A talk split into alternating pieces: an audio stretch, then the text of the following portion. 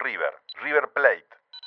Hoy tocó en casa, mi hermano tuvo que cambiar su lugar de estudio por Zoom para que yo pueda gritar tranquilamente eh, lo del partido, eh, sobre todo cosas muy lindas y tiernas a Diego Vicente. Terminó el partido en el Estadio Centenario, acá desde la cabina 8, la puerta de mi trabajo. Boston River empató 1 a 1 con River Play. Estuvimos ahí para ganarlo, nos anularon un gol mal y después tuvimos para perderlo también en la última del partido que Falcón atajó una pelota que la verdad que se merece todo mi respeto. Bueno, el partido fue medio enredado, mitad para cada lado y, y bueno, a seguir así, por lo menos no se perdió. River Plate empató 1 a 1 con Boston River en el estadio Centenario. Puso el gol Alonso al principio a mitad del primer tiempo. Después Rigoletto con asistencia de Lewandowski, Mides, Abreu eh, empató el partido. Es insólito lo bien que juega Abreu contra River. Y solo contra River. Me tiene bastante mal ese asunto. Un partido que River podría haber aprovechado, que le faltó seguridad en defensa, que le faltó efectividad en ataque, pero que tranquilamente podría haber ganado. Si la anterior vez me quejé de los jueces, tengo que decir que Daniel Rodríguez hoy nos ayudó y un montón. Bueno, buen día a todos. Acá estamos con Ezequiel, mi hijo, con Masi, el hijo de mi compañera. Estamos esperando el partido Rentista Wander en el complejo, en la ciudad deportiva del Rojo, la cancha FIFA. Este, bueno, eh, sabemos que hace un partido muy lindo, uno de los mejores partidos de la fecha. Fue al primero contra el segundo y la verdad nosotros tenemos la expectativa que el cuadro va a ganar. Para nosotros, no es por nada, para nosotros viendo los demás partidos de esta fecha que se han jugado, este, Rentista va a ser campeón. El frío que debe hacer, mamita. Peor día para jugar en el complejo rentista. Todo el viento cruzado, no se va a poder jugar por abajo. Dos cuadros que intentan jugar el fútbol tocan por abajo, pero nada profundo. Mucho toqueteo intelectual. Va a ganar el que menos se equivoque, me parece. Bueno, buen partido el primer tiempo. Este, estuvo un poquito más cerca a Wander de anotar el gol, pero Rentista tuvo una por el Quique, que estuvo cerca del gol. Parejo el partido, entró todo parejo. Nadie se equivocó, nadie sacó ventaja. 0 a 0. Otra vez dejamos pasar la chance de quedar arriba. Muy livianito. Propusimos muy poco. La figura Irrazábal con esos bigotes de actor porno y nada, poco y nada al resto. Mucha tristeza en el día de hoy también. Pensar en Cerro Largo, cuadro durísimo que tenemos que enfrentar el domingo y bueno, esperemos tener una victoria. Bueno, contento con el resultado, que el objetivo nuestro, lo primero es salvar del descenso, ¿no verdad? Y después lo que venga, que venga, ¿no verdad? Como un cuadro bien armadito, todo, seguimos invicto. Primero, somos el único cuadro, está invicto y primero. Y hay otra cosa también, ¿no? Al ser que todos los partidos, televisan todos los partidos, los jugadores están, se estudian ya, se saben todas las las agachadas de cada jugador, ¿no verdad? Yo pienso que va a mandar bien en el campeonato. Deportivo Maldonado, Peñarol.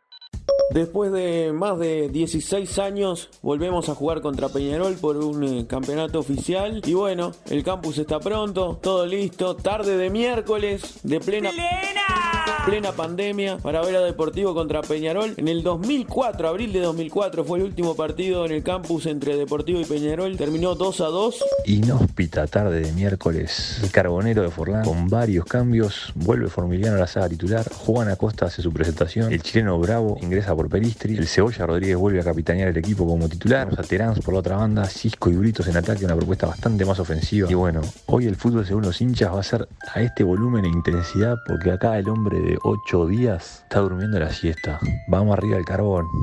Una fiesta el primer tiempo, pero bueno, nos viene bien a nosotros, que estamos sin eh, el as, sin el picante Pereira, aguantando el primer tiempo, recibiendo pocas situaciones de gol de Peñarol. Eh, lo destacable de esta primera mitad, el debut del paraguayo Estigarribia, que la teníamos guardada esa, muy buen trabajo en el lateral izquierdo. Y Alexander González, ¿no? Debutando como titular con 18 años. Veremos qué pasa en el segundo tiempo, por ahora nada de nada, 0 a 0. Terminaron los primeros 45 minutos en Maldonado y el Club Atlético a segundos tiempos va empatando 0 a 0 con el local del Depor. Tuvimos ahí un par de chances bastante claras, fundamentalmente una del Cebolla, un tiro cruzado que sacan en la línea con Lerda vencido, pero bueno, nos cuesta este, generar fútbol, ¿eh?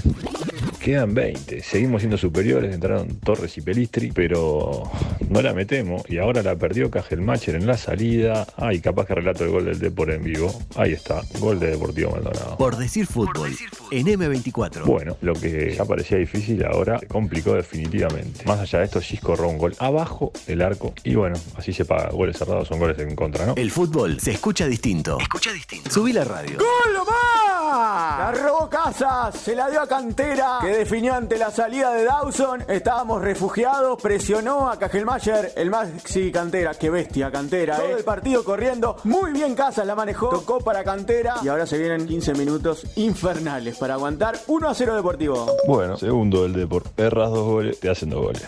Axioma el fútbol.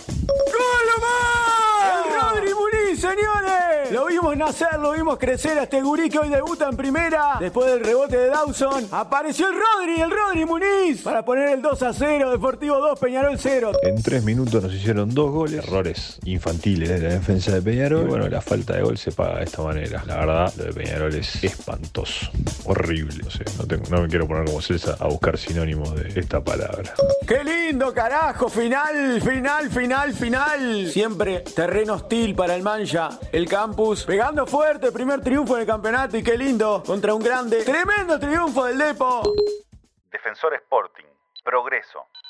Un día más en la vida de- del hincha del Defensor Sporting. Defensor que ahora va con progreso, que si gana queda primero. Y defensor que la verdad que se arrastró en los partidos anteriores. Hoy con cambio táctico, pone 3 en el medio, juega sin gente por afuera, así que veremos qué pasa con Defensor esta noche. Miércoles 5 y media de la tarde, agarrar la bici, venirte a los pedos a tu casa, prender la tele y encima darte cuenta que el partido ya está arrancado. Esta situación ya la viví y fue el año pasado. Bueno, tal como nos tiene acostumbrados el fútbol uruguayo, una fecha más en tres semanas, así que nos vinimos corriendo al Saroldi, pude pegar una escapadita del trabajo. Lástima que me olvidé el bikini y la cerveza, porque el solcito este de frente estaba a llevarse un doradito sundown. Cuando vamos a aprender que la vida laboral no se compatibiliza con el fútbol y que el fútbol necesita disfrutarse antes y post partido. O sea, está.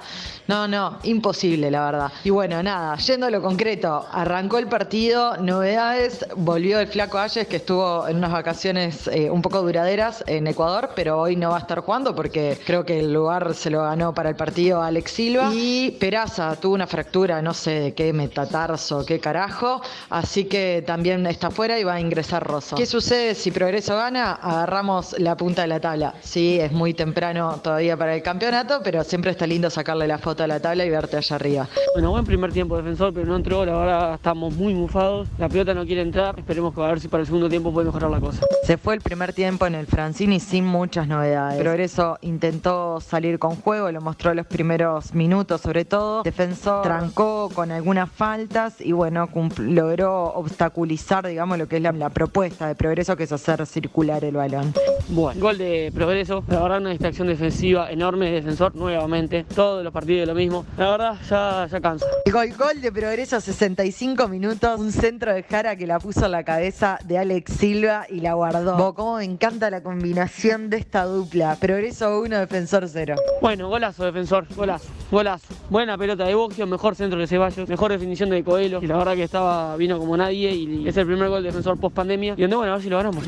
Señoras y señores, Andrés Lamas Berbejillo, el zurdo Lamas es defensor. Qué cabezazo, es que no podía ser de otra manera. El zurdo Lamas, Andrés Lamas, no podía ser de otra manera.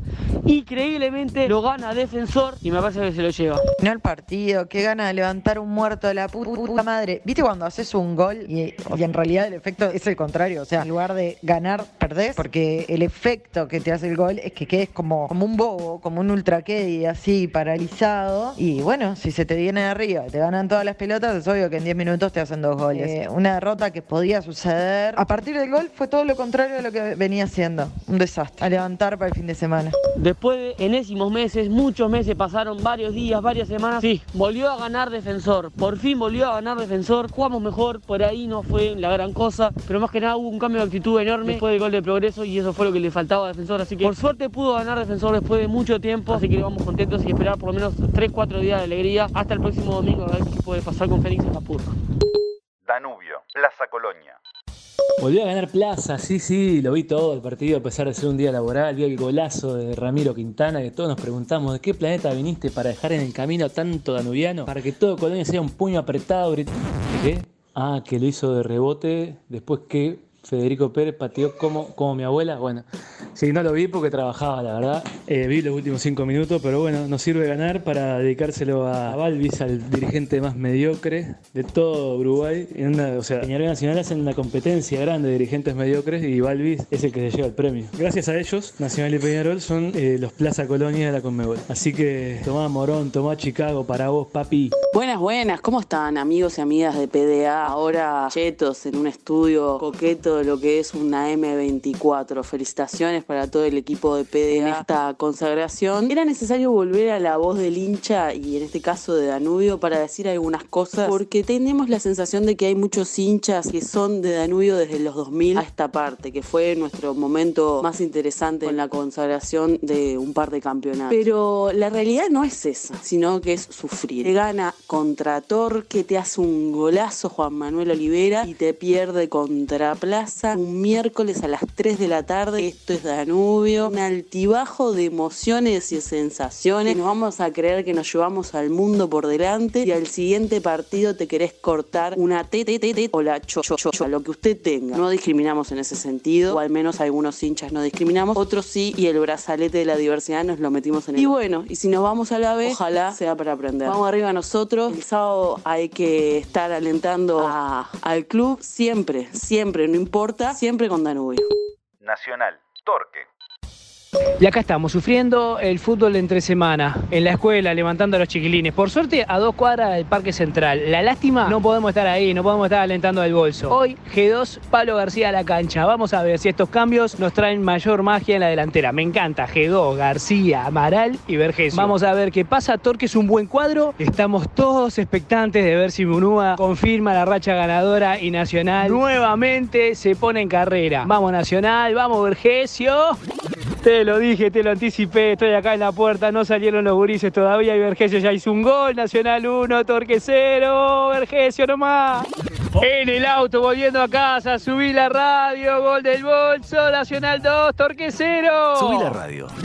Bueno, no pudimos ver el primer tiempo, por lo tanto, lo único que puedo decir es este, que Pablo García participó en los dos goles. ¿Qué estábamos haciendo que no lo estábamos poniendo?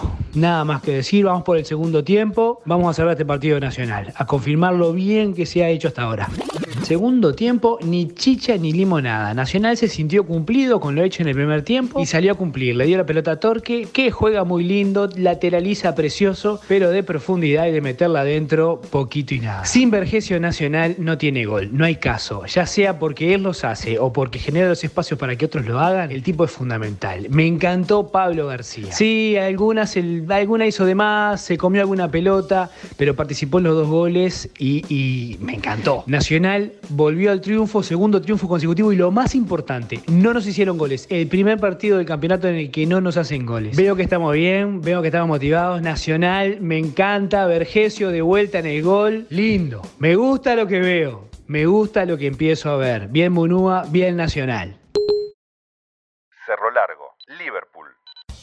Bueno, qué primer tiempo tuvimos, la verdad que demasiado intenso. Bueno, los primeros 15 minutos en donde nos hacíamos agua, hacíamos agua, hacíamos agua la defensa. El Liverpool controló bien, estaba ganando muy bien 2 a 0. Bueno, creo que fuimos superados los primeros 15 minutos, pero después este, creo que el equipo sacó rebeldía, empezó, empezó a abrir el arco y bueno, gracias a la ayuda de goles de Cito Borges este, podemos asegurar la ventaja.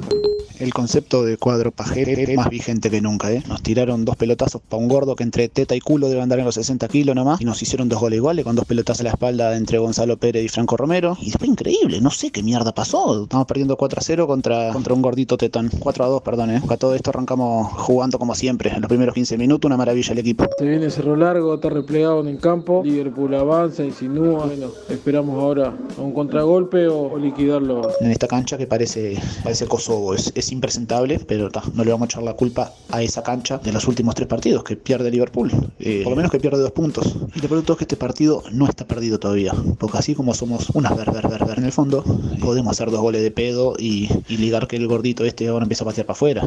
Vamos a ver si Daniel lo mueve el banco, que hay gente que está cansada ya, anda caminando. 71 minutos, gol de Liverpool. Nada, extrañar, está plegado, está metido atrás.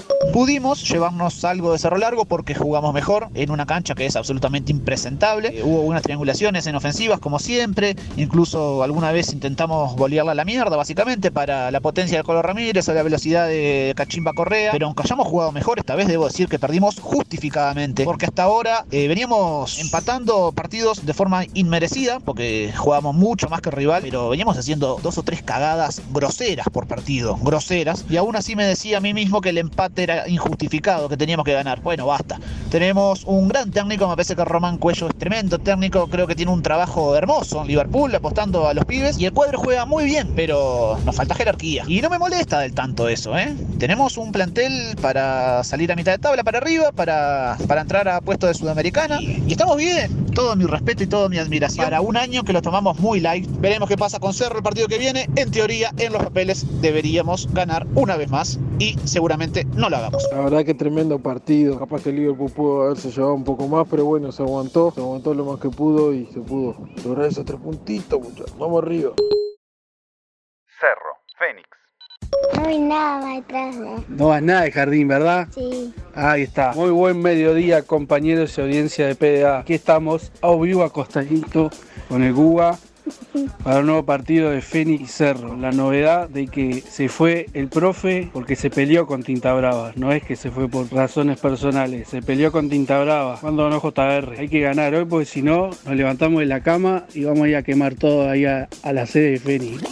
Bueno, final del primer tiempo, la verdad un desastre, un desastre. Todo lo que echó Carrasco jugaron bien, increíble. Cruz, González, García, qué fenómeno Carrasco, es un visionario, como ve, ve todo, ve. A rescatar lo único de, de Numa, hizo lo que pudo, eh, me voy para el jardín. Ah, llego, llego igual, tranquilo muchacho. Principalmente para ese luchador de piso que anda ahí esperando a la sombra, para agarrar al columnista, eh. Penal, penal, penal, penal. Mauren, va Mauren, Mauren, va Mauren, gol, gol, gol, gol, gol. Vamos, vamos al empate, vamos. Sí, a vos, para vos, que vos sos el rey del empate ahora, eh. Después te haces el ganador. Fantasma, ¿cuándo te vas a ir? Gol, gol, el sapo, para vos, JR, y para vos, serruchador de pata, columnista, suplente, o Feni. Final, en el Trócoli empatamos 2 a 2 ante Fénix. Bueno, un punto realmente muy negativo, un punto que no sirve para mucho, debido a que sumaron casi todos los de abajo. Y bueno, un primer tiempo que Cerro lo dominó bastante bien, leyó bien los errores del rival y eso le alcanzaron para convertir los goles por intermedio de Leandro Paiva y Josué Tancredi de penal. Pero bueno, en el complemento todo cambió. Fénix supo leer los errores de Cerro, convirtió goles por intermedio de Mauro Franco e Ignacio Pereira. Eh, ahora enfrentamos a Liverpool el domingo a las 12.30 en. Un partido durísimo ante un gran rival. La verdad que las esperanzas se están acabando. Eh, nos comprometemos cada día más y bueno, esperaremos un, milagro para salvarnos de categoría. Bueno, final de partido, como dije, 2 a 2. El rey del empate, otra vez. Eh, se jugó un poco mejor el segundo tiempo. Los cambios sirvieron. Sapo, bien, bien. Y para mí el mejorcito de parejito, a pesar de todo, fue, fue Numa. Tuvo unas cuantas claras y fue que este, el que anduvo en todo el partido. Así que bueno. Y bueno, se viene defensor.